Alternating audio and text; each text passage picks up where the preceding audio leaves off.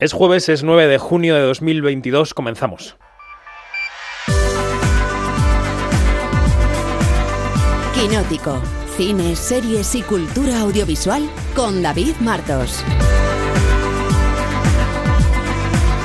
Onda Cero. Hoy vais a escuchar aquí una entrevista, la primera entrevista creo desde que tomó posesión del cargo el pasado sábado, que le hicimos ayer al nuevo presidente de la Academia de Cine, Fernando Méndez Leite. Él apuesta por la continuidad, por seguir en la línea de la estirpe de Yvonne Blake, de Mariano Barroso, de Rafa Portela también, bajo el lema Soy conservador. Él dice eso de sí mismo, soy conservador. En el mejor de los sentidos, claro, el de mantener lo que funciona, y en eso, salvando las distancias, el bueno de Méndez Leite a sus 78 años se parece a Tom Cruise, que tiene casi 60. La tranquilidad y la continuidad tienen en Tom Cruise su espejo porque ha construido un blockbuster, se llama Top Gun Maverick, al que le está yendo muy bien en taquilla con una fórmula magistral. Nostalgia, o sea, eficacia probada en el pasado, y artesanía. Una película muy bien hecha que va al corazón del público adulto con la espectacularidad técnica que es casi el único motivo por el que el público joven se levanta del sofá y va a un cine. Va a un cine para ver algo que solo se puede ver en un cine. A ver si para progresar tenemos que empezar siendo conservadores. Soy David Martos y esto es Quinótico. Quinótico, Onda Cero. Bueno, arrancamos los motores de Quinótico, pero antes del análisis de todo lo que ha ocurrido esta semana, que es mucho de lo que está ocurriendo, vamos a conocer a Marisa. Marisa es el personaje de Carmen Machi en la película La Voluntaria, que se estrena este viernes. Es la nueva película de Nelly Reguera, la directora de María y los demás, que en este caso se fija en el mundo del voluntariado. Marisa es una jubilada que decide marcharse a un campo griego de refugiados para ayudar a los demás, pero no está claro si lo que busca es ayudarse a sí misma. Con Carmen Machi, que es la protagonista de La Voluntaria, así se llama la película, como decimos, este viernes en cines, con Carmen Machi pudimos charlar en el pasado Festival de Málaga. Quinótico, la entrevista. You have to brush your teeth. Estas uñitas hay que cortarlas, necesitamos cortarlas, ¿eh? Marisa, Marisa, Marisa, come. ¿Qué pasa? You want to play the dog. Hi. What are you doing here?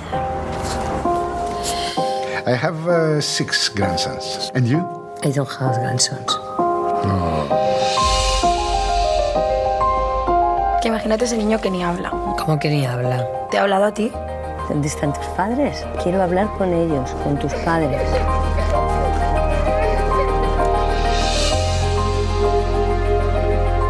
Es que nosotros no podemos curar a los niños, tenemos que llevarlos ahí a Cruz Roja. Pero yo soy médico, Sí, pero jubilada, ¿no? pero sigo sabiendo cómo poner betadine. Estamos con Carmen Machi en la recepción del Hotel AC en Málaga, en la mitad del Festival de Cine. Bueno, en la recta final del Festival de Cine, porque es la última jornada de competición. Y nos decía, me acabo de dar cuenta de que no he desayunado hace 10 segundos. Pero Carmen, ¿esto cómo es? Buenos días. Buenos días, es que anoche me acosté tarde, porque si os lo cuento, no sé si, si sabéis que anoche llovió barro en Málaga. y entonces me dio como yuyu salir hasta a cenar. Me quedé cenando tarde en el hotel, he dormido menos de lo que debería y me he levantado sin hambre. Todo esto te cuento. Por eso no había desayunado y ahora voy a dar un bocado a un croissant. Ya está, pero podemos seguir hablando. Todo bien, todo bien. Estamos hablando de la película La Voluntaria de Nelly Reguera que se presenta hoy en Málaga, en el festival. Es la eh, última película competición, es la última de todas las que hemos visto que optan a la Biznaga de Oro. Y es un papel, eh, Carmen, en el que me decía un compañero el otro día por la calle que me lo encontraba, que había visto la película, me decía, es una película espejo en la que nos podemos ver reflejados, podemos ver mucho de lo que somos. ¿Tú dirías que es así? Bueno, eh, yo creo que hay mucha parte que, en la que mm, tenemos un común entre los mortales, ¿no? Es verdad que en el caso de Marisa es una mujer que, que es la señora que nos conduce en esta película, es una doctora que se jubila y entra en una fase de su vida, en una etapa de su vida en la que nos, estar de brazos cruzados va a ser complicado, no sabe muy bien cómo gestionarla, pero decide seguir haciendo un poco lo que hacía, que es ayudar a los demás, cuidar a los demás, curar a los demás. Es vocacional y es generosa. Es, mm, yo creo que ella dice, bueno, pues creo que encuentro mi lugar porque ya nadie me necesita, mis hijos ya están súper mayores, pasan de mí, mi perro se me ha ido, le pasan una serie de cosas alrededor en las que decide que cómo puedo ser útil y yo creo que en eso sí nos podemos ver reflejados muchos, no hace falta jubilarse ni nada, pero sí que tenemos etapas en la vida en que no sabemos muy bien cómo llenar o los vacíos o cómo darle sentido a la vida, ¿no? Y, y, ella hace algo que me parece magnífico y efectivamente se va a un campo de refugiados a echar una mano sobre todo también con su conocimiento. Y se encuentra con una serie de, de trabas que son las normas, las reglas, que, que, están porque hay que ponerlas porque si no se convierte en un caos. No todo es, no, no es tan sencillo. Tú no puedes curar una herida porque quieras, tú no puedes ir a un sitio tal, tú no puedes, no puedes manejar a tu antojo eh, esa solidaridad que se supone que tú tienes, ¿no? Y, y se encuentra en situaciones que no comprende en absoluto y que, la, y, que se viene casi abajo porque dice, pero tan complicado es que yo quiera echar una mano, tan complicado es que todo me lo pongan tan difícil. Y yo creo que el discurso de Marisa, sus argumentos me parecen siempre válidos y yo creo que todos empatizamos un poco con ellos, con decir, pero bueno, a ver, si una persona está enferma, ¿por qué no? No, tiene que pasar por el Vaticano, pero se lo puedo hacer yo, que soy, que soy profesional de esto, ¿por qué no? No es que no funciona así. Por ejemplo, eh, es, es un, eso por poner una pinceladita, ¿no? Pero sí que es verdad que eh, efectivamente luego está la otra parte de, de, los cooperantes, que son los que saben que, que como o se supone que se han creado unas reglas para, para que eso no, pues lo que te decía, no sea un caos. Y eso a ella le conduce a tomar una serie de decisiones que sean acertadas o no, ya depende del espectador. Yo soy fan de Marisa, he de decir. ¿eh? Ah, tú defiendes un poco la línea que ella sigue en la película. Yo, yo le defiendo, lo que pasa que, que, que no quito la razón a la otra parte, pero, pero como ser humano. Eh, pero, o sea, no digo que las normas se tengan que cambiar, pero sí tienen que hacerse excepciones. Cuando nos ponemos muy, muy rígidos ¿no? en todo, las reglas están también para saltárselas. ¿eh?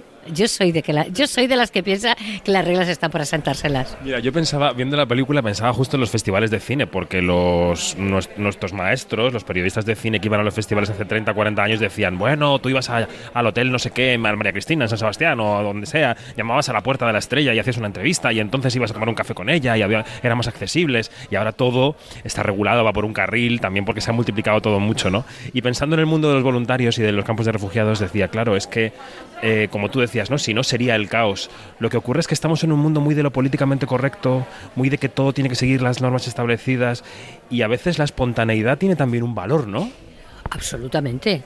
Sobre todo que cuando tú solo hablas de las reglas, es que las reglas son una palabra como abstracta, pero que no, no son reglas, no son personas. No hablas de las personas. Y si tú lo que tratas es de de saltarte, lo digo saltarse las normas, porque también se puede hacer las cosas con buena voluntad y con buena fe se consiguen muchas cosas, ¿no? Lo políticamente correcto es eso, políticamente correcto. Y de ahí, y de ahí no sale, no tiene más que eso. ¿Dónde está el fondo de las cosas? ¿Dónde está el fondo de la cuestión? Es como cuando estás llamando por teléfono para una urgencia y llamas al teléfono de urgencia y te tienes que primero decir dónde es y tal y dame estos datos. Perdona que se está muriendo la persona que tengo al lado. Ya, vale que hay que pasar por eso, pero ¿qué es lo que es realmente importante? Y cuando tú piensas, ¿qué es lo importante de toda esta conversación telefónica? Yo te he llamado porque una persona que se muere, lo urgente es eso, luego ya me preguntas los datos. Pues curiosamente eso es así y siempre va a ser así, porque es la manera que se tiene, es, es, como muy desquiciante, porque cuando tú en un campo de refugiados lo que tú vives, lo que tú ves eh, como, como actriz, yo lo veo desde mi sitio privilegiado, desde un lugar en el que yo luego termino de rodar y me voy a, a, a descansar al hotel o me voy a cenar con mi equipo, etcétera, etcétera, lo que sea. Cuando tú vives la realidad de, lo que estás viviendo allí, eh, cuidado, mmm, es, que hay que estar a full. Es a full, es otra cosa. Eso es, es, ahí está el drama, ahí está la realidad a la que se supone que hemos venido. Hemos venido a echar una mano. ¿Cómo podemos ayudar para que la vida, para que para que les sea más fácil que los papeles se los den antes y puedan salir, para que les sea más fácil, eh, para que no pierdan actividad con los niños actividades de todo tipo? Hay una serie de cosas que ¿cuál es el objetivo? A veces yo creo que el objetivo y la regla se pelean. Te dejo dar otro bocado. Venga, dale un bocado al croissant, que te hago la siguiente pregunta. Antes decías, yo entiendo a Marisa, incluso comparto mucho de lo que hace. ¿esa es una regla básica para elegir un papel, Carmen? Que sobre, que sobre el papel, sobre el folio que te mandan, sobre el PDF que te mandan, tú ya tengas una especie de conexión con el personaje, aunque no compartas, aunque sea una asesina en serie en la Alemania nazi, da igual, pero que compartas algo y luego ya te fijas a ver quién lo hace, quién es el equipo, la directora, tal. O sea, ese primer paso se tiene que dar, que el personaje conecte en algún sentido con, contigo, Carmen. A mí me importa más que lo entienda. O sea, que me quede un poco claro. No tengo por qué, porque yo he hecho personajes que a mí no me caen bien y, los defiendo a ultranza. Tú decías, yo siempre, bueno, siempre se va el ejemplo de Hitler. A todos nos gusta hacer asesinos en serie, a los actores. Tú fíjate qué raros somos. Nos encanta hacer malos, nos encanta hacer gente chunga. Ah, ¿Por qué? E incluso te gusta hacer de la víctima, de la que sufre, de la que quieren matar. Es muy fuerte, los actores somos muy marcianos. Yo creo que la elección de personajes tiene mucho que ver, evidentemente, yo pienso mucho en el director. Porque cuando tú lees, sí, pero ¿quién va a dirigir esto? Porque la mirada del director es muy potente, te puede cambiar mogollón. Y es verdad que a mí lo que pasa es que a mí me gusta sorprenderme por los personajes, más si cabe en este. Porque eh, yo no, normalmente mi manera de trabajar, o me he dado cuenta con el tiempo, son conclusiones a las que llego, lo que te voy a decir, yo no me preparo los personajes, pero no por, bueno, también soy un poco vaga, pero aparte por, pero aparte de eso es porque creo, me gusta sorprender, me gusta ver la hoja en blanco y que se vaya creando a partir de la primera reunión con el director, de los primeros ensayos, de, de, de cómo es con mis compañeros, de ver cómo va moviéndose el personaje no me gusta ir con ideas preconcebidas. Yo soy muy mala de esto de, bueno, trae, tráeme algo, pero digo, yo, yo, ¿algo de qué? No, yo primero quiero saber qué quieres, necesito para, para, ir construyendo aquello, ¿no? Y sobre todo ver cómo respira. En el caso de Marisa, en el caso de esta, de esta película, era, eso me lo ponía más fácil mi manera de trabajar, porque yo llegué muy limpia, con una señora que va, que va con ilusión, como yo al rodaje, con ilusión de rodar con ilusión de mi trabajo, que me encanta, y con ilusión. Y de pronto empiezan a pasar cosas y empiezo a descubrirla como, como es un pez fuera del agua. Ella, ella se convierte en un pez fuera del agua cuando podía ser una candidata perfecta para, para, para, para ese cargo, ¿no? Y, y, y yo así la, la, fui creyendo. O sea, que no era creando, perdona, no era concebido previamente, no dije... Me, me gustaba ella, me gustaba mucho el entusiasmo de la directora, porque ella sí sabía lo que quería contar, yo todavía no lo sabía bien. Yo lo ido descubriendo luego. Ella, ella además que la, eh, tiene, está haciendo una especie de homenaje a gente de su familia que se dedica a la medicina y que ha pasado por una situación similar en cuanto a la jubilación. Y, y yo no tengo ese conocimiento, entonces lo he ido descubriendo, como Marisa se ha ido descubriendo a sí misma y me ha, me ha, gustado más ir de la mano así con ella.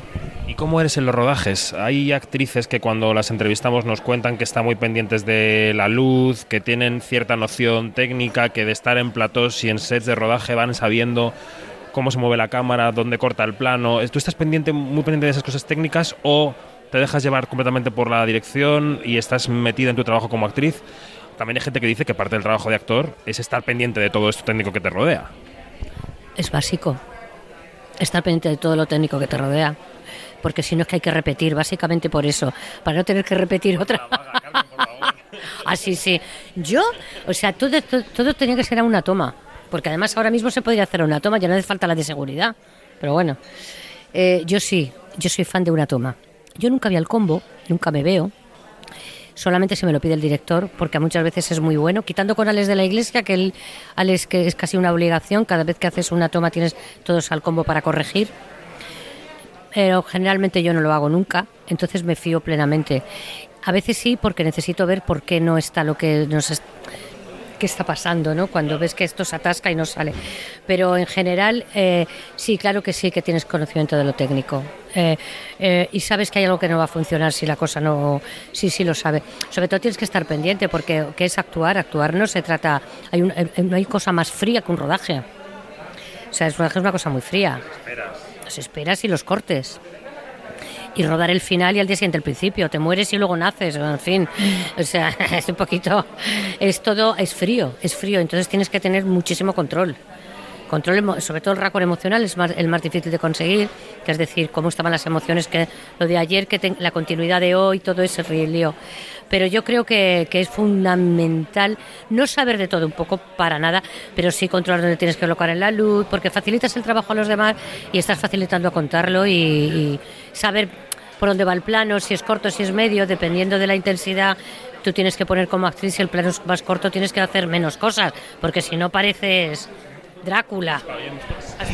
Y sabes que muchas actrices y actores cuando se meten mucho en el terreno técnico acaban dirigiendo, porque consideran que saben suficiente. ¿Tú estás en ese camino? No, yo no. No, no, no tengo ninguna intención de dirigir en mi vida, ni en... No, para nada. A mí, a mí me resulta dificilísimo y sobre todo menudo curro. Que... Bueno, por favor. No, no, no.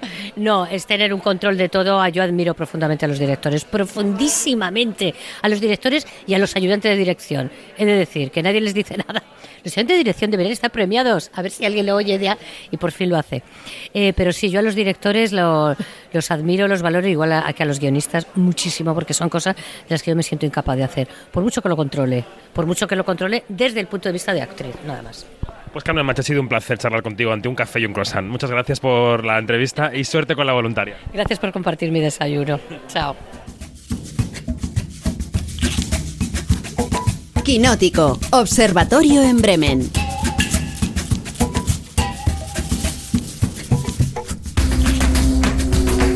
Escuchada la charla con Carmen Machi, el observatorio en Bremen vuelve a su cauce mm, fundamentalmente porque Janina Pérez Arias ha vuelto a Bremen. Janina, Morgan, ¿cómo estás? Guten Morgen, muy, muy. Ay, chico, echando mucho de me aquel, ¿cómo era que se llamaba? ¿Cachopo? ¿Topocho? ¿Mochopo? un cachopo, te tomaste un cachopo. Ay, ay, ay, ay, ay, ay, ay, exactamente. Ah. Bueno, y aquí en España el director de los extras.es y organizador del festival Lo que viene, del que hablaremos luego, Fernando de Luis Orueta. Hola, ¿qué tal? Buenos días. Hola, hola, hola ¿qué tal? Encantado de estar aquí otra vez. ¿Cachopo, tú eres Team Cachopo o no eres Team Cachopo? Bueno, no soy no soy súper entusiasta. Hay cosas que me gustan mucho más de la cocina asturiana. Cachopo es maravilloso. Maravilloso. A ver, qué bien, me parece Al bien, rincón, yo- al yo soy rincón, más, Fernando. Yo soy más de una fabada. Eres más de la fabada, ¿no? Unas, unas buenas Bueno. faves me encantan. Bueno.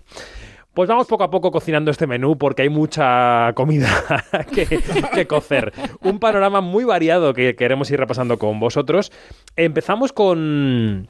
Bueno, con las películas, ¿no? Hace 48 horas en Los Ángeles se celebraba la premiere de una película que llega este fin de semana a los cines y que es la única que le puede hacer un poco de sombra a Top Gun Maverick, que, de la que hablábamos en portada, que está batiendo récords en la taquilla. Esa premier es la premier de la película que llega este viernes, que se llama Jurassic World Dominion.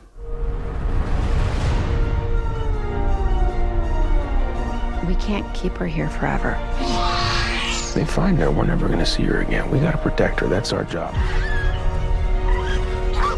Humans and dinosaurs can't coexist.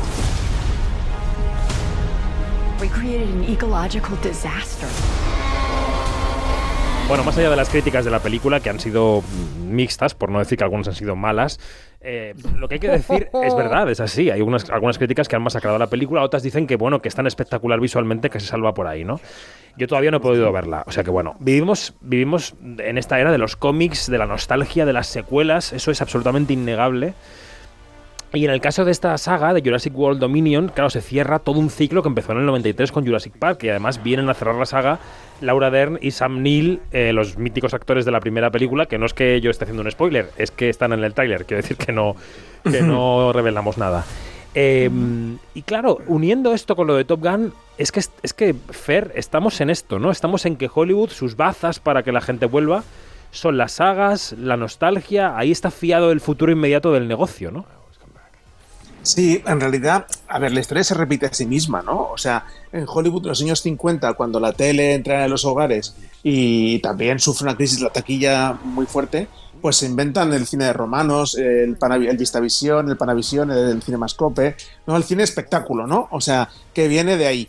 Y estamos, están intentando hacer lo mismo porque lo poco que está funcionando es eso, ¿no? Están intentando esa fórmula del, del super espectáculo, ¿no? El problema que tenemos es que esta vez, pues la crisis es probablemente más profunda y, y el espectáculo no, no, no- no garantiza el éxito, ¿no?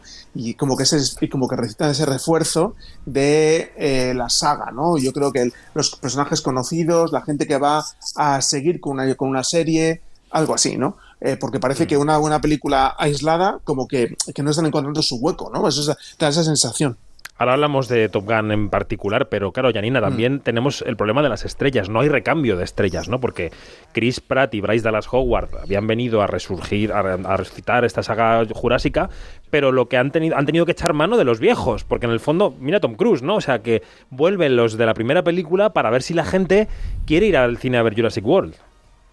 Pues sí, o sea, este, que echen mano de San Neil, que cada vez que sale San Neil, pues se levantan, no digo los seguidores de dinosaurios, sino todo el mundo. O sea, es una cosa increíble. Es majísimo Eh, eh, Sam Neill, ¿eh? que estuvo en San Sebastián hace Sí, unos sí. años. Eh, eh, también con Laura Dern pasa lo mismo. Da Sí. igual lo que esa mujer haga, haga, siempre sale a colación Jurassic Park. O también Mm. Jeff eh, Goldblum, ¿no? Sí. Que, que siempre, Sí. o sea, son tres personajes claves, o digamos, tres eh, estrellas claves de lo que, de lo que es esta saga. Y claro, este mm, eh, me, da- eh, me- me da mucho que pensar lo que dice lo que dice Fernando que, eh, que se remite al- a la historia, ¿no? De, de cuando se inventar, cuando se inventó en los años 50 eh, todo esta este, todo este tipo cine de este de show grandilocuente, de esta cosa este para atraer a la gente a las salas de cine, ¿no? Este el, el factor nostalgia también tiene tiene aquí mucho que ver. Entonces, este, la nostalgia nos está comiendo por todas partes y, y los grandes ejecutivos de, de los, de los estudios y de las plataformas este, saben lo que le gusta al público, ¿no? El público come, mama, bebe y duerme con la nostalgia. De, de allí nos Mm. agarramos porque estamos también en, en un hueco de incertidumbre. Lo que pasa, Yani, es que la ¿Sí? nostalgia también hay que saber hacerla. De- ah, por Eh, supuesto, por sí. supuesto. Bueno, y un gran ejemplo, vamos a estar claros, es eh, eh, Top Gun. Sí, no sé si Fer quería añadir algo antes de ir a Top Gun y a Sí, yo- sí, yo quería, yo quería hablar de las estrellas, que lo has mencionado, Sí. es muy interesante, eh, pero porque claro, eh, fíjate, has, has dicho las estrellas y luego has citado Sam Neill. Sam Neill no es una estrella de cine. Vale, No te es lo compro, te lo caso. compro. Pero es, mu- pero es un personaje pasa es que icónico, es- tiene un personaje. Exacto, sí. eso es. Lo que pasa es que su presencia, y más en Es ese cierto. contexto, es absolutamente icónica y deslumbrante. Yo estoy de acuerdo, y estoy súper de acuerdo en realidad en el comentario general. ¿eh? Quiero decir que sí que creo que las estrellas no tienen recambio, lo creo firmemente. También creo que en parte, o sea, por dos factores. Uno, porque el sistema actual le sometemos a un escrutinio insoportable. O sea, Las redes eh, a, Chris, sociales. a Chris Pratt no- nos lo hemos ventilado hace ya varios años por eh, todas las personas que puedan ser mínimamente progresistas y se hayan enterado de algo de lo que relacionado con Chris Pratt y con su vida privada, pues él les pone los pelos como escarpias, ¿no? Y Ujú. probablemente a Chris Pratt no en, en parte no, se ha convertido en la mega estrella que estaba llamado a ser, creo que en gran medida por eso. Y luego, eh, creo, y luego Bryce Dallas Howard, que nunca llegó a ser una estrella, yo también creo que ella eh, razonablemente debería dedicarse a la dirección porque cada vez está que refugiando una en eso, cámara sí. en, Ujú. en, en, en- en Mandalorian, que eso brilla por doquier. Entonces, Mm. ojalá la ganemos como directora, ¿no? Pero bueno, quiero decir que las, las estrellas es que se las estamos consumiendo muy rápido. las, quemamos rapidísimo. Y creo que también el sistema hace algo por, por, por esto. Es decir, que es mucho más barato construir cada vez que es una película una estrella nueva que contratar una estrella que ya has creado, ¿no? Porque es, es, mucho, es mucho más barato coger a alguien desconocido y montarle su campaña que pagarle una millonada al, a- al Tom Cruise que corresponda. Bueno, un claro ejemplo es lo que vamos a ver próximamente, Elvis. Elvis tiene una cara desconocidísima. Austin Sí. Butler, sí, que, que por cierto hemos charlado con él, lo escucharemos cuando se estrene la película. Sí. Hablemos de cifras, porque Top Gun Maverick, eh, esta secuela impulsada por Tom Cruise, secuela de la película del 86, que en general ha recibido críticas buenísimas. Se est- esto se está notando en taquilla, ¿no? Lo de Las críticas y los premios, y bueno, los premios, no, no tiene premios, pero tiene, digamos, alfombra roja en el festival más Sí. prestigioso del mundo, que es como Bueno, si y, tuviera y una los palma de oro. comentarios a la salida del cine, claro. El boca a boca. Eh, se ha convertido en la película más taquillera de Tom Cruise, que ya es decir, en su segunda semana, en su sophomore week, como dicen los, los americanos, 300 millones de dólares, ha superado los 500 en todo el mundo. Eh, Cruise 550 creo que ha superado en todo el mundo y Tom Cruise ya ha tenido una película como número uno en taquilla durante cinco décadas que también se dice pronto ¿eh? 80, 90, 2000, 2010, 2020 Em, ¿En qué medida esto se Una veía venir? una estrella, chicos? vamos, lo que se Lo que viene estrella. siendo una estrella, efectivamente. Una Claro. estrella que fabrica mm, arcas de dólares. Y una estrella a- a- que a diferencia de, de otras no le ha afectado su vida personal, que te- digamos Bueno, que también hombre, tiene tampoco mucha te tela. pongas así. Tampoco te pongas así. Lo que pasa es que le El que empezaste es que lo ha fuiste tú. superado. Lo, lo empezó, pero lo ha superado, ¿no?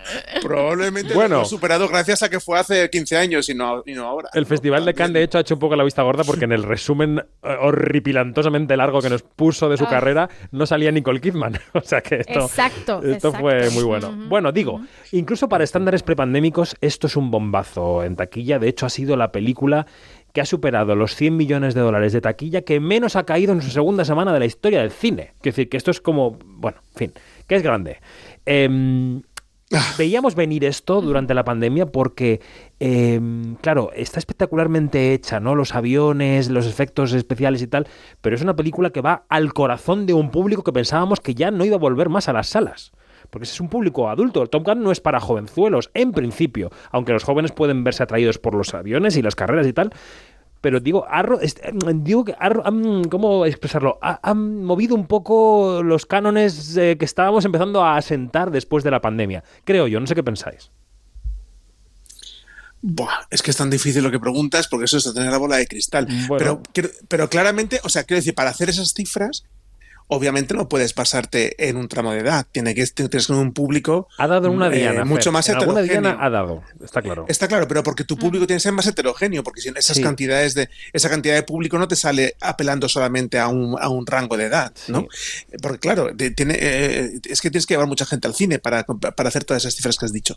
Entonces, claro, yo creo que sí, que ha dado en la diana de, de coger una, una cosa muy icónica y de la que nadie nos acordamos. ¿Cuánta gente se acuerda de Nadie, verdad nadie. de con Bueno, detalle de Janina, Top Gun? Janina de la canción. ¿Te acuerdas del, te acuerdas, en fin, te acuerdas de cosas, de imágenes, de la, de haberla visto, del fenómeno, pero en concreto de la película, muy poca gente se acuerda, ¿no? De lo que, de qué, qué contaba Top Gun. Pues, Al eh, pues rincón, esto. al rincón.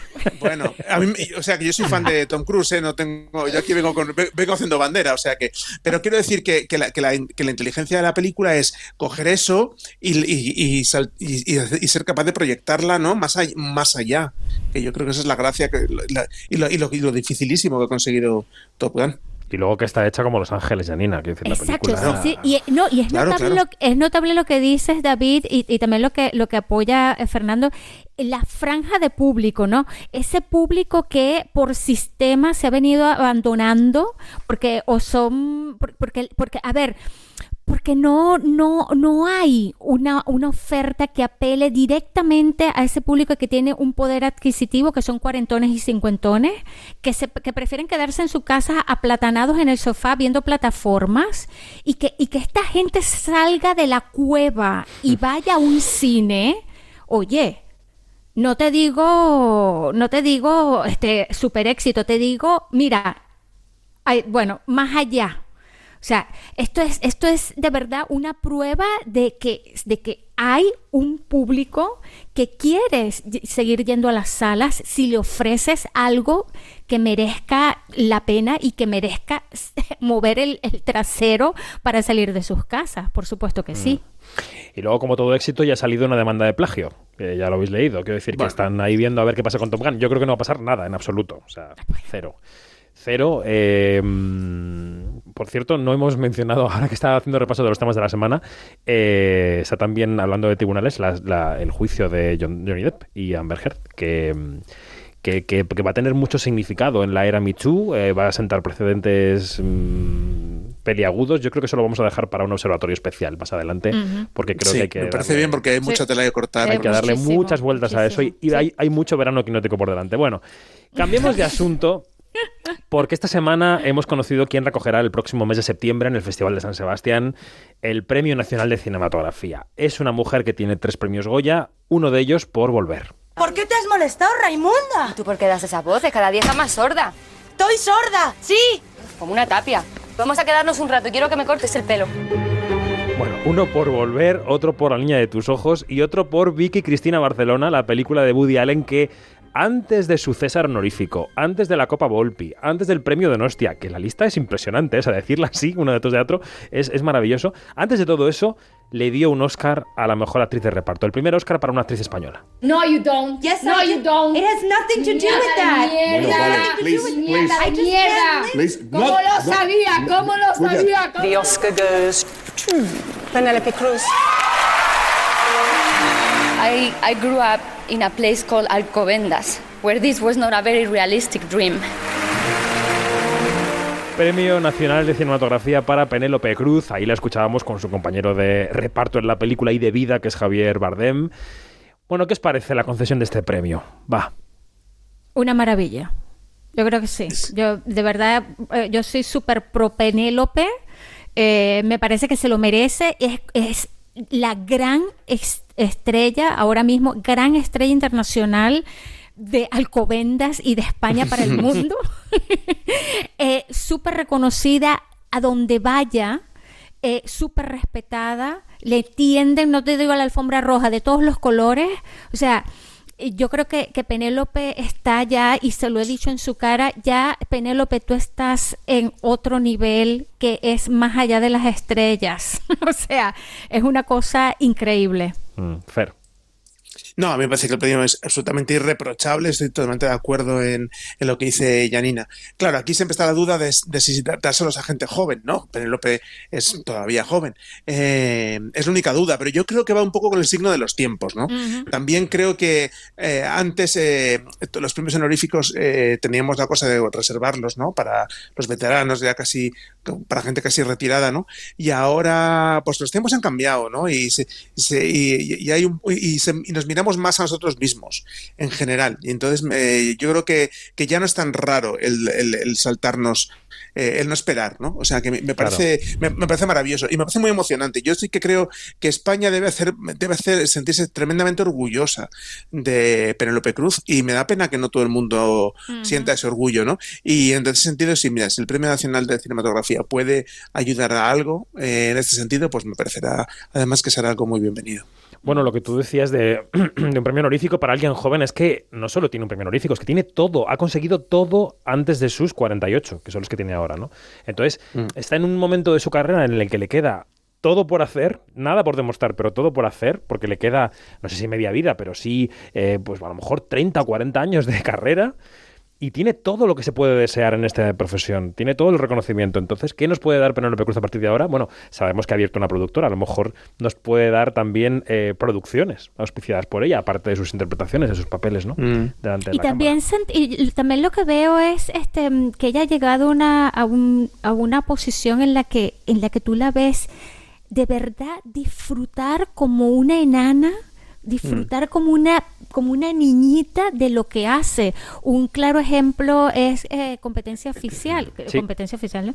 Eh, que Sí. es una comedia en la que eh, es un despiporre esa comedia es, es un desmadre es un desmeleneo este, yo jamás en la vista en la vida había visto a Penélope Cruz en ese en, en ese en ese registro Mm. que eh, se siente una libertad absoluta yo creo que ah, por allí van los tiros no Sí, estoy muy, estoy muy de acuerdo. Yo justamente estaba pensando en eso, ¿no?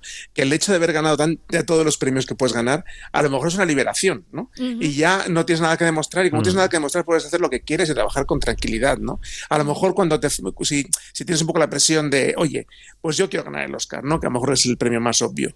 Eh, y hasta que no lo consigues, pues como estás siempre obsesionado, hemos visto muchas actrices, porque se ha comentado mucho con actrices, pero también pasa con actores, que hacen papeles como, ¿no? Pidiendo, eh, eh, dámelo a mí ya, que me toca, y luego ya, ¿no? Y como ya lo tiene, pues sale que trabaje en lo que le apetezca y que, nos, y que disfrute, y, y yo creo que eso sí, siempre, para los actores, eh, siempre es lo mejor, ¿no? Verles disfrutar. Cuando un actor disfruta haciendo su trabajo, los espectadores se lo pasan bien con él. Pues sí, pues sí, efectivamente. Bueno, felicidades desde aquí a Penélope Cruz. Y mm, hablando de la cinematografía nacional, el sábado pasado hubo elecciones a la Academia de Cine. El ganador, el nuevo presidente, fue el único candidato porque había otras tres candidatas. La productora Valerie Del Pierre, la actriz Luisa Gabasa y la montadora Teresa Medina. El... ¿Es montadora o directora de fotografía? Ahora, ahora se me ha quedado la duda, lo vamos a mirar.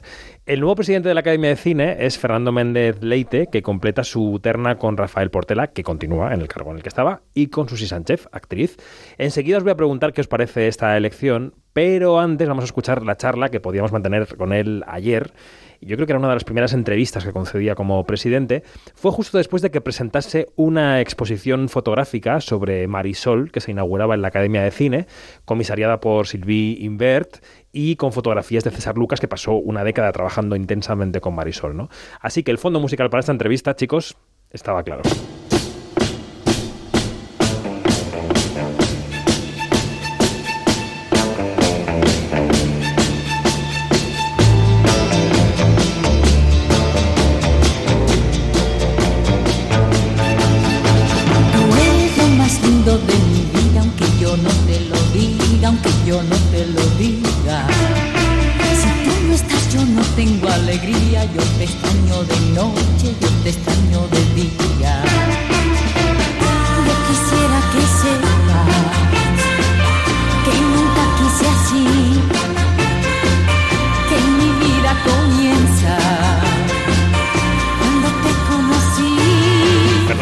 Buenos días. Buenos días, ¿qué tal? ¿Se va notando ya a, tres, cuatro días de las elecciones que la vida se ha impregnado de academia? Ah, por supuesto, claro, desde, desde el sábado que fuera, fueron las elecciones de, de la presidencia a, a, hoy miércoles, ¿no? Realmente no he tenido no he tenido otra cosa en la cabeza que la academia, porque realmente hay que enterarse de muchas cosas, hay que conocer la academia por dentro, simplemente eso, ¿no? El conocer al, al, personal que trabaja en la academia. Yo les conocía a muchos, ¿no? Pero de una manera muy superficial, saber exactamente qué hace cada cual, qué, cuáles son las actividades que se han, que se han estado haciendo, pues, cuáles son los proyectos que están eh, ya en marcha y, y, y, cuáles se pueden eh, se pueden eh, inventar en, en, un futuro próximo. Todo eso simplemente un, esos primeros esa primera toma de contactos ya da, da mucho da mucho trabajo sí efectivamente. Mi vida ha cambiado enormemente. Ten en cuenta que además como hace tiempo que trabajaba en mi casa exclusivamente no salvo salvando los 10 o 12 días del Festival de Málaga que estoy allí, pero el resto del tiempo, desde 2012 o 2013, yo estoy, estoy trabajando en casa y ahora pues hay que venir aquí todos los días y quieras que no y... Tú solo te has metido, también te digo, ¿eh? Bueno, lo, de que me he metido solo habría mucho que discutirlo, porque desde luego a mí no se me hubiera ocurrido presentarme eh, a la presidencia de la Academia eh, de motu propio. Eh, me han, me han empujado de alguna forma, ¿no? Me han hecho así, ¡pum! y me han, me han colocado en la en las candidaturas, pero... Pero eso quiere decir, perdona que te corte, que ha habido una serie de gente que creían que la labor que inició Yvonne, Blake, Mariano Barroso, que ya estaba allí, Rafael Portela, que ya estaba allí, necesitaba una continuidad, que había que armar una candidatura que no dejara de mm, torcer, digamos, lo que se estaba haciendo? Es probable, pero desde luego lo que sí te puedo decir es que yo sí pensaba eso. ¿Eh? Yo eh, últimamente he tenido bastante contacto con la academia, simplemente como, como académico, ¿no? Y bueno, y organizamos el, el, homenaje al productor José Sama, no este invierno, y eso también me hizo trabajar un poco con, con eh, la gente del equipo de aquí. pero quiero decir que yo había tenido, había tenido mucho mucho contacto con la academia en los últimos tiempos y vamos a poco que que, observaras lo que pasaba, te dabas cuenta de hasta qué punto la academia había crecido, la academia había cambiado, las actividades eran prácticamente diarias. Claro, pues, o sea, el tener una academia viva, eh, al fin y al cabo, era el, el, el, el, sueño desde el primer momento, ¿no? Y un sueño que, que costó que ha costado mucho tiempo ponerse en marcha. Yo creo que la, eh, el, el, equipo anterior, la junta directiva y, y el equipo de, de Mariano Barroso han sido han, sido muy conscientes de ello y han trabajado muy intensamente en que en que esto se produzca. Y efectivamente a mí me parece que eh, que no cabe eh, dar un vuelco a eso no para qué o sea lo que hay que hacer es seguir en esa línea y seguir y bueno, mejorando en lo que se pueda mejorar y corrigiendo alguna cosa que, haya podido eh, no tener el resultado requerido, no sé, pero Pero vamos, eh, yo soy una persona muy conservadora, debo decir. Es decir, que me, me, gusta, me gusta mucho que las cosas que están bien sigan donde están, ¿no? Y, y, y echo mucho de menos cuando cuando me falta algo de, de, lo que considero que es bueno, ¿no? en términos generales en la vida, ¿no? Y, y bueno, pues yo creo que, que, el trabajo que se ha hecho aquí ha sido muy, ha sido muy, muy positivo, muy positivo. Y por lo tanto, sí, yo desde el primer momento planteé una candidatura de continuidad y por eso además llamé a Rafael Portela, que había sido vicepresidente con, con Mariano, para que se integrara en, en mi candidatura. Eh, precisamente para, para dar esa muestra de continuidad, aparte de por puro egoísmo, para tener a mi lado una persona que sabía que tenía una experiencia directa y, inmediata en, en este trabajo y, que no, y no entrar eh, totalmente perdido a, la academia, sino saber que hay alguien que te, que te puede ir conduciendo ¿no? por, por, por, por los, las vías adecuadas, ¿no? Y, y bueno, pero vamos, sí, efectivamente es una candidatura de continuidad porque valoro muchísimo el trabajo de la, de la presidencia anterior. Y ya una última pregunta. Eh, el sábado fueron cifras de récord de participación en la academia. Yo creo que eso es de valorar, ¿no? También por la multiplicidad de, de, de, candidaturas, que creo que tendrá algo que ver.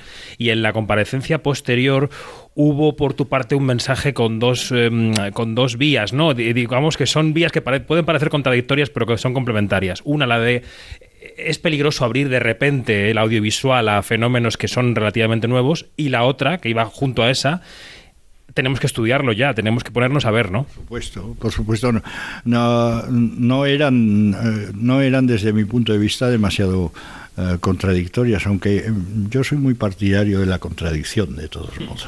soy muy partidario de, de, de la, los pequeños matices y de, la, y, y, y de, y de que na, nada es eh, blanco ni negro, sino que, bueno, hay que pero efectivamente hay que ponerse a estudiar ese tema y muchos otros que, que, que van surgiendo sobre la marcha con, con el, el devenir de, de, la vida y de los cambios, en este caso los cambios eh, tecnológicos y los cambios de, de, la forma de ver el cine. ¿no? Toda, además, la pandemia ha tenido un efecto muy terrible en, en, en, en estos temas, ¿no? sobre todo en los temas relacionados con la, con la exhibición en, salas. ¿no? Entonces, yo, yo yo creo que hay que estar eh, muy, muy pendiente de eso y, y, entre todos, para eso hay también una junta directiva que forman 30 personas de las distintas especialidades con las que eh, consultar, discutir y encontrar formas de, de trabajar. ¿no? De todos modos, yo en la, en la presentación de nuestra candidatura ya dije que, que desde luego la academia no tiene un poder ejecutivo para resolver ninguna de esas cosas. Lo que sí puede es, mm, es crear un estado de opinión, presionar, eh, eh, informar de, de, de, de, cómo están las cosas. Pero, pero hay, en, en estos eh, aspectos, digamos, relacionados con, por ejemplo, con la ley del, de la nueva ley del audiovisual que acaba de aprobarse en el Parlamento, pues yo creo que hay intereses eh, contradictorios que hay que intentar eh, poner de, de, alguna manera de acuerdo. O sea, las cosas se, se pactan y se llegan a, a acuerdos, ¿no? Y por lo tanto, yo creo que, que, lo que sí puede hacer la, la presidencia de la academia es, eh, es una labor de información y presión con los poderes eh, públicos, ¿no? con las administraciones y, y de hecho pues, eh, pues ya, ya hemos iniciado las gestiones para poder, eh, para poder hablar con, con los responsables de, la, de, de cultura, de economía, de, de, los partidos, en fin, poco a poco en este, en, a lo largo de este verano y en julio, septiembre, pues, pues entraremos en contacto con todo esto de manera que cuando empiece el curso pues realmente podamos dar unas respuestas un poco más más concretas a, lo, a los problemas que, te, que, que, a los que nos enfrentamos. ¿no? Pues suerte y acierto, Fernando. Gracias. Muchas gracias a ti.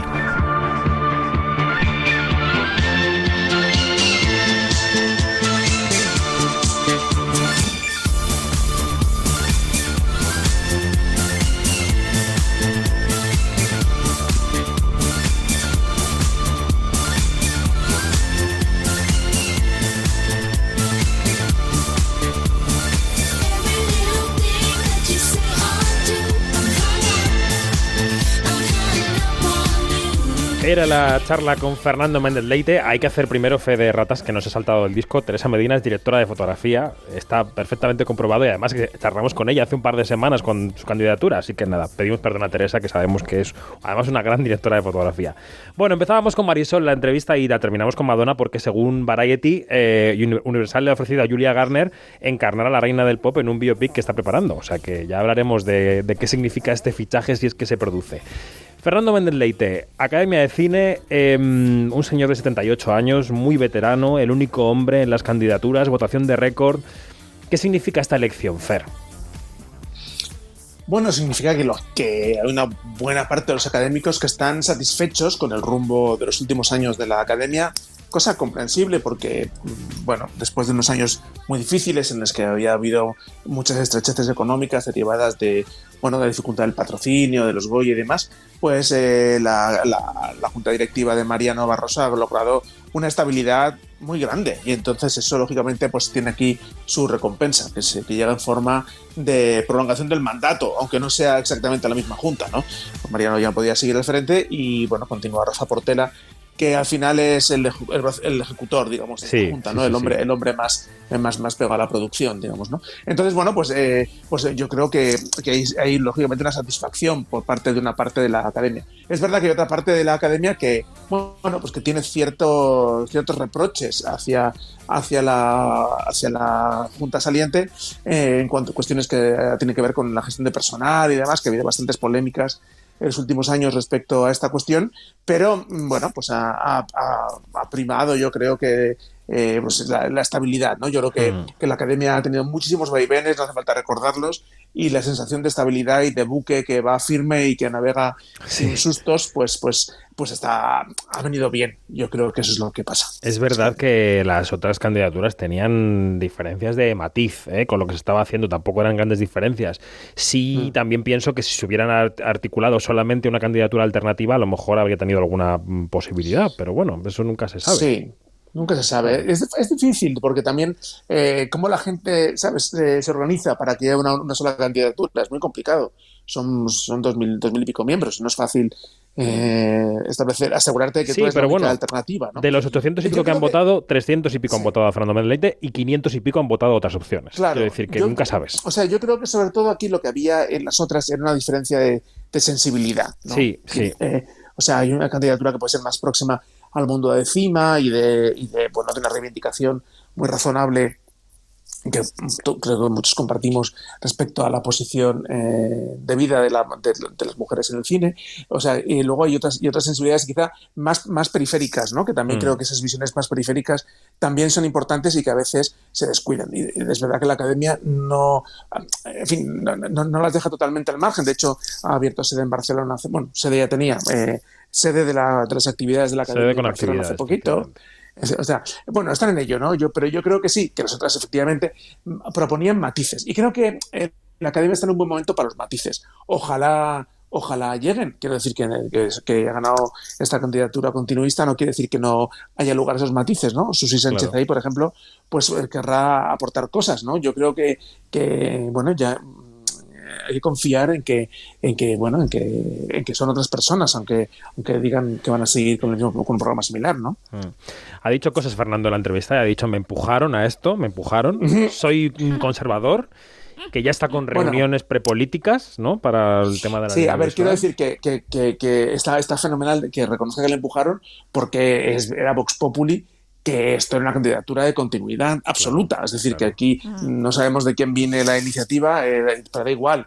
¿no? Y pues está bien que no lo oculte, él no lo ocultó en ningún momento. y, y, además es parte, de, es, parte de la cuestión. Quiero decir, que si, él, que si él se hubiera presentado tratando de disimular que son los mismos, pues hubiera sido un poco ridículo, porque no, pues no, hubiera tenido mucha credibilidad. bueno, yo creo que está bien y las formas, Fer, también son importantes porque comunicativamente sobre Mariano Barroso hay un cambio. Quiero decir, la comunicación externa de Mariano Barroso y la de Fernando Méndez Leite no tienen nada que ver.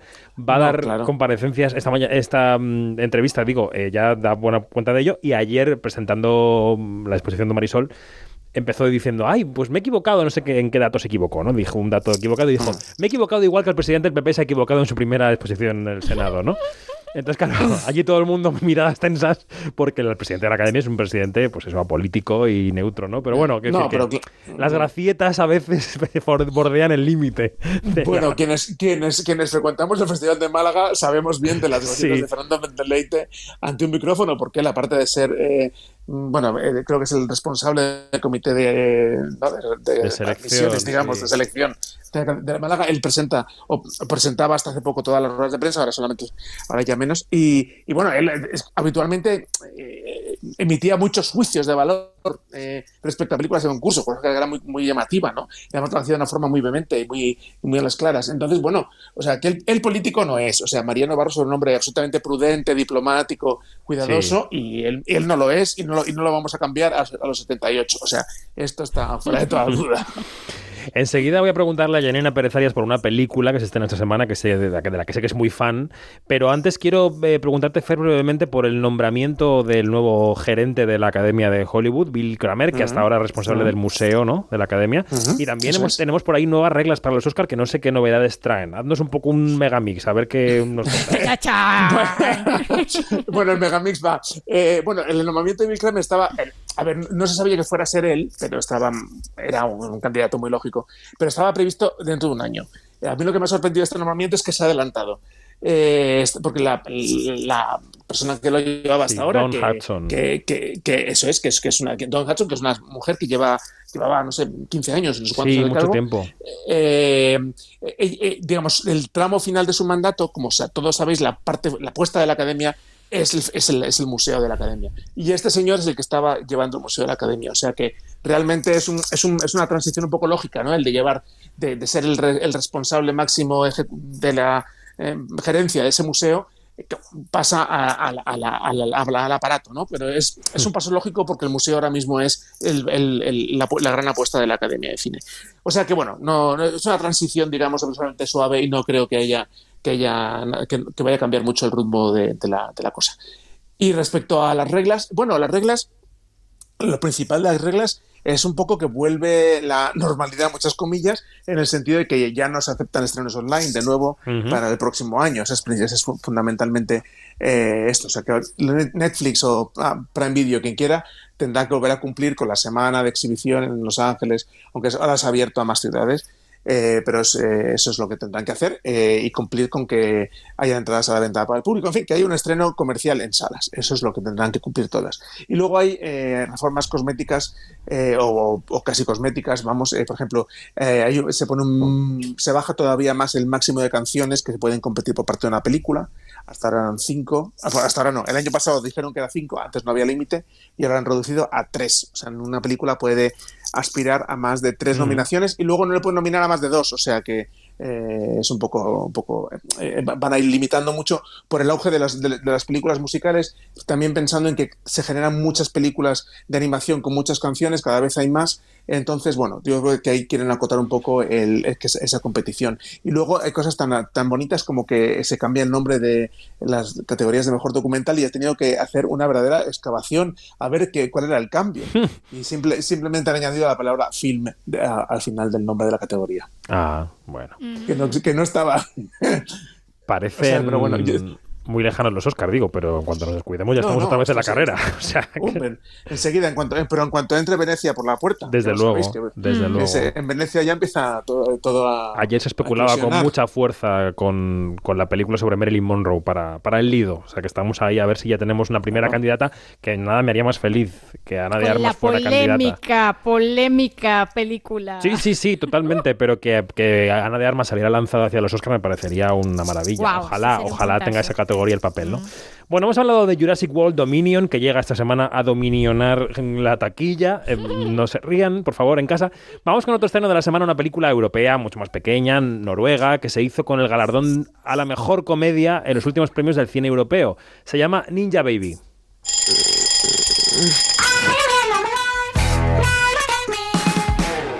¿Qué te ha pasado en las tetas? Te han crecido un montón. ¿Qué va? Que sí. Me gusta.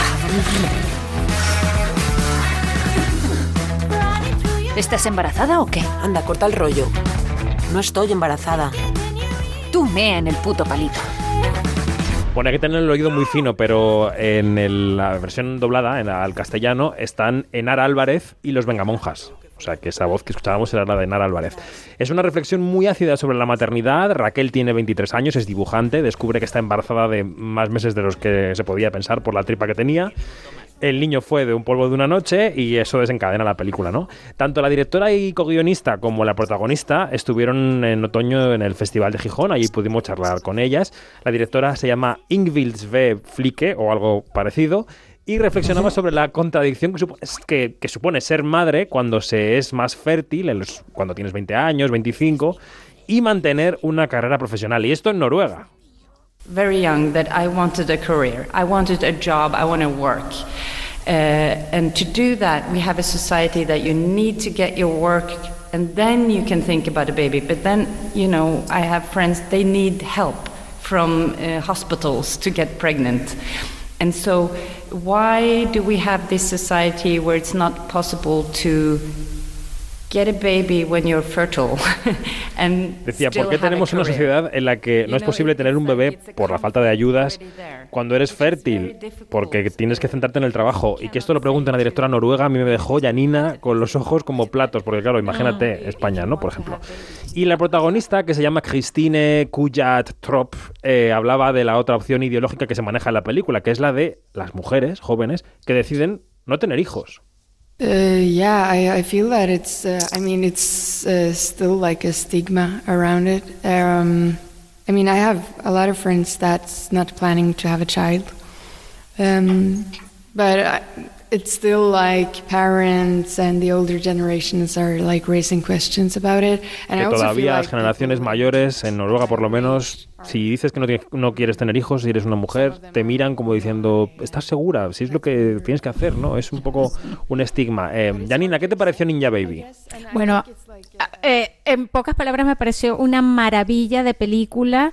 Eh, Muy divertida. Está, es, es demasiado divertida. eh, además que parte de, de un, de una novela gráfica de Inga Sartre que ha tenido mucho éxito en los países escandinavos. No, no recuerdo si está ya, si, si alguna editorial se le ha ocurrido, alguna editorial española se le ha ocurrido la genialísima idea, y esto lo digo con el corazón en la mano, de editar este los libros de Inga, de Inga Sartre, que debería. Y bueno, este, y de verdad que, que es un acercamiento tan pero tan diferente a estos temas que, que, que, que nos mueven a nosotras las mujeres, este, como lo es la maternidad a destiempo, ¿no? Y ese destiempo que nunca es el, mo- el mejor momento para, para, para tener un hijo, nunca va a serlo, nunca, porque es que toda la sociedad nos lleva a no, ¿no? A, a- a que es un no, por ahora no.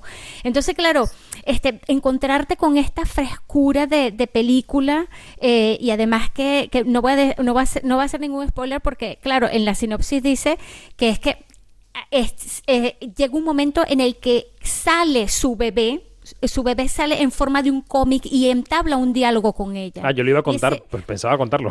y ese diálogo, y ese diálogo es tan, pero tan esclarecedor porque, porque te enfrenta a, a- a muchas cosas de una manera, de una manera no ligera, pero sí fresca y desde una Sí. esquina, y desde una esquina de- este, que, te, que te hace reflexionar tanto y disfrutar tanto y e- y comulgar contigo y sentirte bien como mujer que- cuando dices, oye, no, no es. Mm.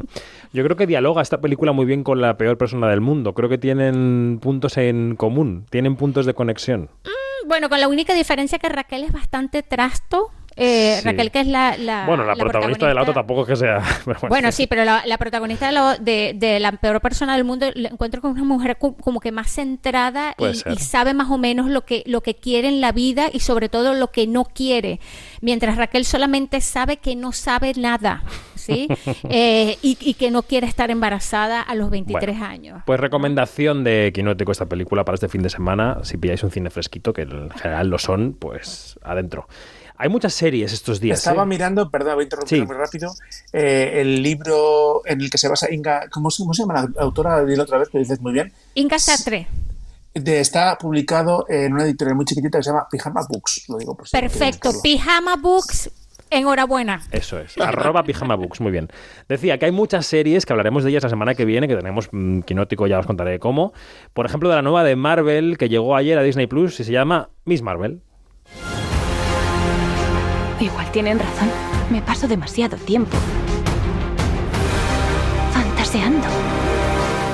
Tú no eres así. Las chicas como yo no salvan el mundo. Eso también es una fantasía. Bueno, Iman Belani, la actriz Iman Belani, muy joven, se incorpora al universo Marvel, a esa horda de, de, frikis jóvenes que están generando en los de Marvel, porque todos los que presentan son más frikis que los anteriores. Interpreta a Kamala Khan, que es una chica de origen pakistaní. Y la serie juega bien con eso. Yo he visto dos capítulos ya y bueno, pues una serie que puede interesar a un público que a lo mejor no se ha acercado a Marvel hasta ahora. Y ahí sigue también en Disney Plus lanzándose los capítulos de Obi-Wan Kenobi. No sé si habéis visto ya alguno de Obi-Wan. Sí. ¿Sí? ¿Qué tal, Fer? ¿Algún juicio? Mal. Sí, mal. Mal, mal. Yo, pero, o sea, y lo siento porque soy. La niña te fan, pone nervioso. sabes. ¿Por qué? Como sabes, soy mega fan y estoy muy disgustado. Pero esto era para tres quinóticos. Pues ya te... Yo lo que diría, aparte de todo esto Vas a que estoy diciendo, es que en Prime Video está The Voice temporada 3 y me está gustando mucho. Bueno, pues María Juárez te pondrá un piso en Alcalá porque es la mayor fan del mundo.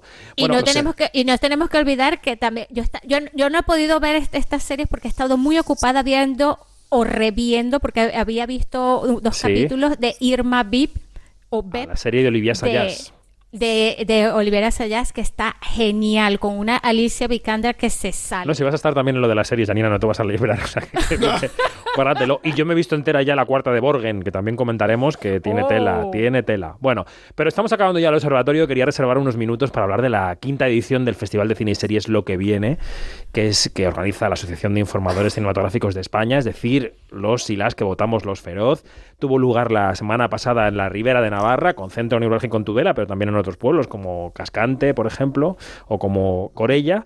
Eh, bueno, ¿cómo ha ido? Voy a preguntarle a Janina primero, que fue la primera edición presencial de Janina, porque había estado conectada en otras, pero allí se paseó, paseó su, su, su premenitud por todo Tudela. Eh, Janina, mi, ¿qué tal mi te fue? melena. bueno, a ver, em, Tudela te tengo en mi corazón. O sea, de verdad. Ah, que- y, y- y claro. lo que viene también por siempre.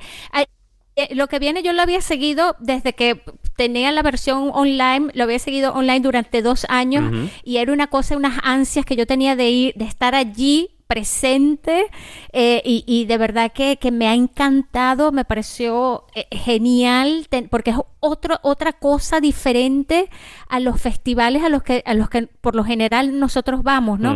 Aquí tú tienes la oportunidad de, qué sé yo, de entablar un- conver- conversaciones más directas con, con- con los actores, con los directores, con los guionistas, eh, de, de ir a mesas redondas este, que, que son súper, súper refrescantes y que, y, y que te, y que te mueven muchas y que te abren muchas ventanitas en tu cerebro. O sea, yo, yo regresé de verdad con las pilas recargadas, con muchas ganas de que pase ya un año para volver a ir.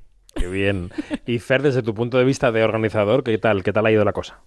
Pues mira, estoy emocionado de escuchar a Janina porque, claro, eh, llevamos cinco años trabajando en el festival precisamente para, est- para conseguir esto que acaba de escribir Janina. O sea, Mm. que pensar que lo hemos, ya hemos podido conseguir, pues me, me- me- estoy muy emocionado. No te puedo decir mucho más, la verdad. Bueno, ese es un concepto muy chulo, la verdad, que, que- que esperemos que se extienda, que extienda los tentáculos, Mm. ¿no? Porque es una cosa que hay que Sí, o sea, pero, pero yo, o sea, por subrayar, eh, eh, me estoy recomponiendo. Eh, o sea, que justamente una de la filosofía de este encuentro es justamente esa, ¿no? La del encuentro. O sea, se, se quiere un poco eh, la idea de la asociación, como David sabe muy bien, es, eh, es, es- es acabar un poco con las, con las, con las eh, ataduras con las que habitualmente tenemos la prensa y la industria cuando nos encontramos en, en estos espacios donde, bueno, nos, nos, nos cruzamos, eh, hacemos entrevistas, pero casi no tenemos tiempo de poner en común nuestras, nuestra situación, nuestras inquietudes, nuestra visión del sector, etcétera, ¿no? Y la idea es justamente esa, ¿no? Poder, si tienes ocasión de tomarte una cerveza con alguien, mejor todavía, pero por lo menos, al menos una conversación de pasillo, un, una- un, encuentro un poco más relajado y poder y, y- tomar el pulso a la, industria de una manera más, más real, ¿no? Y, y que los periodistas podamos conocer pues otros, otros, otros, otros estamentos ¿no? de la profesión y otros momentos de la producción, también conocer mejor cómo se sacan adelante los proyectos. O sea, todo eso también creo que es una labor importante del festival y bueno, pues eh, me encanta que, que efectivamente vaya sembrando su, su semilla.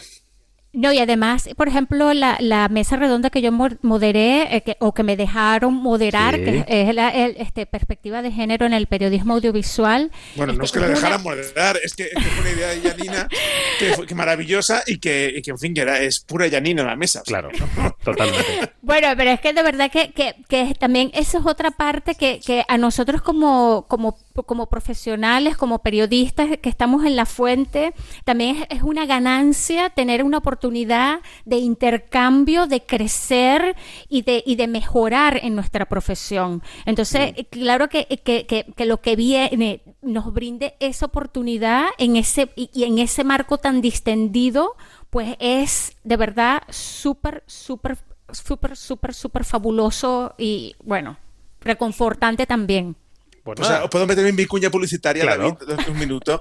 Eh, a todos los que nos estén escuchando y les haya sonado mínimamente bien esto, la Asociación de Informadores, a la final de junio, organiza en Zaragoza, en la Filmoteca de Zaragoza, un campus de verano de cine y series que está abierto a, todo, a todos los estudiantes y profesionales, tanto del audiovisual como del periodismo, que es súper interesante, la verdad. No estará Janina, pero estará Alejandra Musi, eh, por ejemplo, y habrá un, y desde el 24 de junio al 1 de julio pasa un montón de gente, lainmortal.es, asomaros a la programación y podéis venir a Zaragoza o podéis conectaros online, que vamos, es gratis, te, uno te inscribe y te recibes el, el- el link para conectarte. Y es súper interesante y va muy en la línea de todo esto que estamos hablando. Bueno, el primer fin de semana va a estar muy teñido de quinótico porque no solo va a estar Alejandra Musi, sino que estaremos Bernardo Pajares y yo allí mano a mano con Juan Rasanz haciendo, una, haciendo algo que no sabemos muy bien todavía lo que es, pero bueno, será algo relacionado con el podcast. Que Fernando nos hizo un encargo y ahí Bueno, estamos. yo les encargo un taller de podcast y espero que sea un taller de podcast. Luego lo Será concreto ya. algo bonito igual es- si es- si es entretenido. un taller de, de macramé, pues bueno, pues aprenderemos macramé. Claro pero yo les he pedido un taller de podcast. Estando los arte compacto de por medio puede ser cualquier cosa, o sea que yo Correcto. voy un poco también de invitadillo. Bueno, Fer, eh, Janina, gracias, acabamos el observatorio, gracias por el repaso a todo lo que ha- se ha movido en la última semana. Un beso fuerte y hasta pronto, Fer, y hasta la semana que viene, Jani. Un abrazo. Hasta luego, adiós, adiós. Nosotros nos quedamos justo con una pequeña entrevista que le hicimos en lo que viene a Cristóbal Garrido, que participaba en una mesa redonda sobre la figura de los showrunners. Es un señor que está detrás eh, de series como showrunner o como guionista raso, eh, series como Fariña, Reyes de la Noche o Velvet, pero nosotros hemos elegido para ambientar el arranque de la entrevista una película que escribió con Adolfo Valor, su alter ego en el guion, y que nos encanta, Promoción Fantasma, así que vamos con la charla. ¿Cómo sois tan cabrones? Pero si solo era para echarte un cable, Modes. Además, te lo hemos puesto a huevo. Lo que pasa es que eres un blando. Y a las tías lo que les mola es que les den un poquito de caña. ¿Caña? A vosotros sí que os voy a dar yo caña.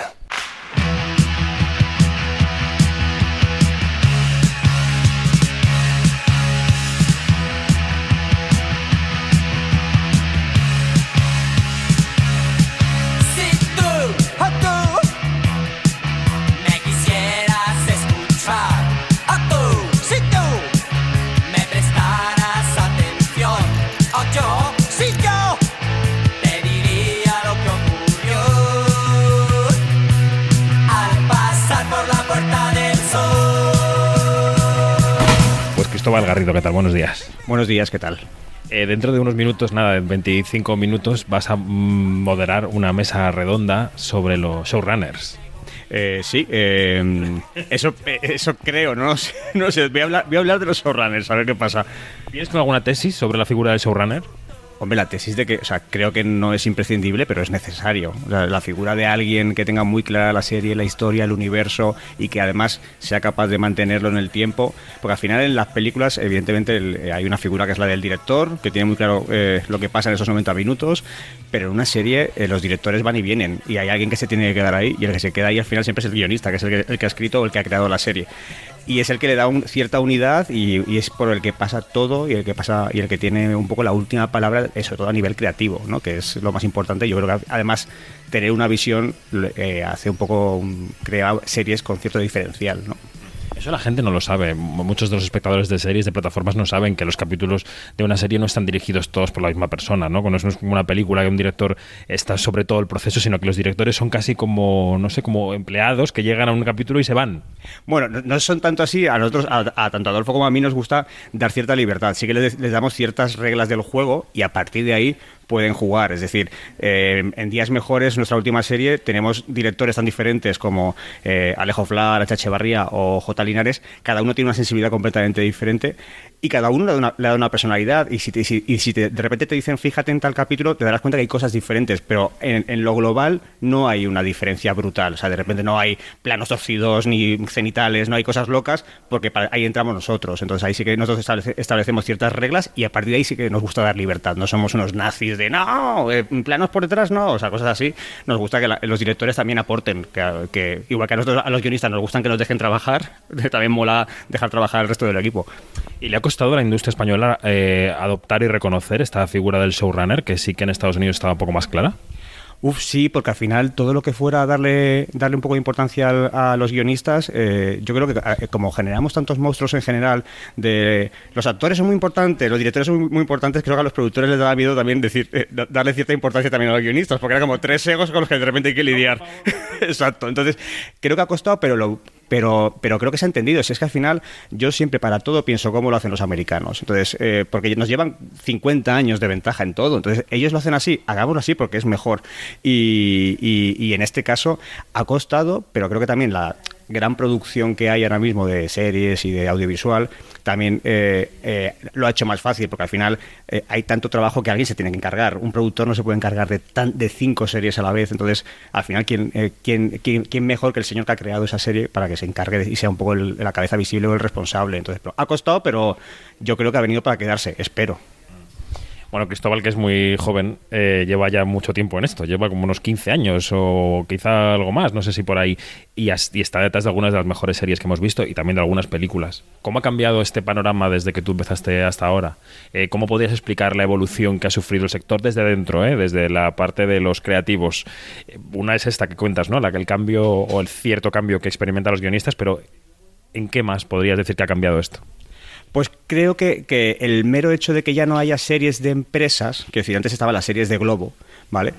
Y, y que eran unas series muy concretas, con una línea muy concreta, una línea editorial muy concreta. Creo que ahora el hecho de que haya series de autores generan series diferentes. Y yo creo que eso es, al final, que haya diferentes eh, visiones, creo que al final eh, no tiene nada que ver la serie que puede hacer un Sorogoyen, o los Javis, o Adolfo y yo, que decir, es que somos, son, sensibilidades y, y vivencias completamente diferentes y eso genera un panorama mucho más, mucho más, más rico. Y, y creo que sobre todo eh, eh, la, la gran diferencia es esa, es hacer series diferentes, creo que son series mejores. No, eh, eso no quiere decir que las que se hacían en los 90 o en los 2000 fueran malas, eran estupendas, todos hemos crecido con ellas y son referentes, quiero decir, o sea, yo me he visto todo médico de familia y todo periodistas y claro, y me, y- y me flipan, pero hemos crecido con eso, pero por, por suerte hemos podido evolucionar, hay, un, hay, hay, una, hay una formación mayor de los profesionales que nos dedicamos a esto y además hay un poquito más de presupuesto que también se agradece. ¿Y el público ha cambiado? Mira a la gente de forma distinta, tiene menos paciencia, busca otras cosas. ¿Qué crees que, que hay ahí fuera? Hombre, el público es muchísimo más listo, es muchísimo más, re- muchísimo más refinado. La, ge- la gente ahora tiene una cultura audiovisual gigante. Entonces tú ya no se la puedes dar eh, con queso. Quiero decir, tienes que de- sorprenderles, tienes que darles cosas diferentes. Evidentemente tienes que atraparles desde el primer minuto, porque ahora mismo, con lo fácil que es eh, cambiar de plataforma o cambiar de serie, que lo tienes a un botón, eh, es tan fácil que tienes que atraparles desde el principio. Eso sí que te genera un poco eh, estar un poco más alerta de lo normal. Quiero decir, al final es verdad que siempre en los, los con los pilotos tienes que darlo todo, pero ahora yo creo que más aún. Y eso, y eso además está guay porque nos hace ser mejores. Quiero decir, nos exige, nos exige mucho más porque ya no, no esta cosa de bueno a partir del, del capítulo 8 está mejor. Sí, ¿quién va a llegar hasta capítulo 8? claro, qué necesidad, habiendo mil cosas más que, poder ver, vamos. Hemos hablado mucho cuando hablábamos de las series en los últimos años de, la burbuja, ¿no? Ahora se ha dejado hablar un poco, pero, pero te quería preguntar por ella, porque quizá ahora, ahora por ejemplo que Netflix está viendo ciertos resultados en bolsa que le han hecho mm, y de suscriptores que les han hecho pensar y replantear, ahora que hay otras plataformas que al principio eran incógnitas, pero ya vamos viendo qué estrategia tienen, HBO, Amazon, Apple, que tiene la suya y tal. Eh, ¿Hay burbuja? ¿Va a estallar o no la hay y por tanto no va a estallar? Claro que hay burbuja y yo, o sea, yo no creo que estalle, quiero decir, porque al final las, las plataformas eh, viven de esto. Es decir, tú una frutería tienes que tener mucha fruta todo el rato y que esté fresca, porque si no, la frutería cierra y nadie, nadie viene a comprar. Posiblemente. eh, empezará a reducirse un pelín la oferta. Quiero decir, esta locura de de repente 15 series cada semana seguramente se reduzca. Pero claro, aunque se reduzca, aunque haya 7 series nuevas a la semana, creo que eso ya es enorme, porque ya son 7 más que lo que se estrenaba hace 10 años. Entonces, quiero decir, ahora estamos viviendo un momento muy, muy, muy loco y muy rico en oferta. Evidentemente eso yo creo que se reajustará, pero quiero creer que, que que el mercado seguirá vivo porque al final está generando mucho dinero y la gente está encantada con las plataformas y, yo creo que va a seguir funcionando. Te vamos a dejar ya que te llaman para la mesa casi, eh, pero ¿en qué estás? ¿En qué estás? ¿En qué estoy? Pues est estamos, Adolfo y yo siempre estamos con cosas, siempre estamos... Estáis, pues es una dupla. claro, entonces siempre estamos generando eh, contenido, estamos, estamos ahora, acabamos de estrenar, estrenar Días Mejores, que estamos súper contentos con, con, la acogida, ha sido como una serie súper especial para nosotros y nada, pues desarrollando nuevas cosas que no podemos contar y dos pelis que, que se estrenarán, en, no sé si en breve, pero bueno, estamos eh, casi a punto. Una es eh, Eres tú, dirigida por eh, Alauda Ruidazúa, la directora de Cinco Lobitos, que se estrenará en Netflix y luego tenemos otra peli para Juana Macías, con Juana Macías de directora, que se llama El Favor, eh, que lo produce a tres media, así que ahora estamos un poco con las pelis y luego ya las series ya vendrán. Directoras, ¿eh? Sí, directoras, que, que, que, guay también, ¿no? De repente que, que, que, se está abriendo un poco el abanico, que nosotros generalmente hacemos, hacemos comedia, no siempre es fácil encontrar eh, directoras en comedia o que quieran hacer comedia y en este caso, ojo, nos hemos entendido súper bien con ellas y es un gustazo tener de repente esta nueva visión, ¿no? De, de mujeres que se lanzan al fango de, de, de, la comedia y que le dan perspectivas diferentes, o sea que estamos encantados. Y también contar y escribir papeles de mujeres como el de Carmen Machi, por ejemplo, ¿no? En El Amor de Madre. Es decir, que eh, sí. Ha ido bien, ¿no? Bueno, eh, Amor de Madre ha sido también una locura. De repente era como esta cosa que tiene Netflix de eh, tienes 300 millones de, de, de, ojos viendo y que una peli española, comedia, con la fama que tiene la comedia, que siempre te dicen en todos los despachos, no, es que la comedia no viaja. Pues mira, esta comedia ha viajado. Ha viajado a Islas Mauricio para rodarla y a muchos hogares de todo el mundo para verla. Y Amor de Madre ha sido, ha sido la bomba, vamos. Y, con, y, y, y de hecho, escribir un personaje como el de Carmen Machi, que al final ha sido, eh, Adolfo y yo escribíamos a nuestras madres directamente, era escribirlas. Exactamente, hacer un personaje muy, muy, muy reconocible y que esto haya llegado y la gente se haya eh, se ha reído y la gente se ha emocionado mogollón, que eso me, me, me gusta mucho, que la, la, parte de drama también ha funcionado guay y, y, nada, estamos muy contentos. Pues Cristóbal Garrido, muchas gracias y suerte con la mesa. ¿eh? Gracias a ti.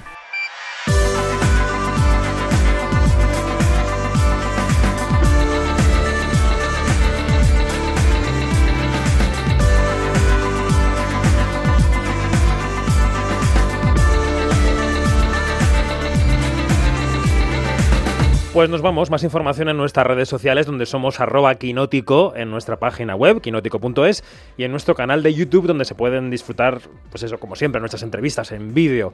Gracias Ángel Lodeiro por estar en la dirección técnica del programa, Quinótico, primera con K y segunda con C.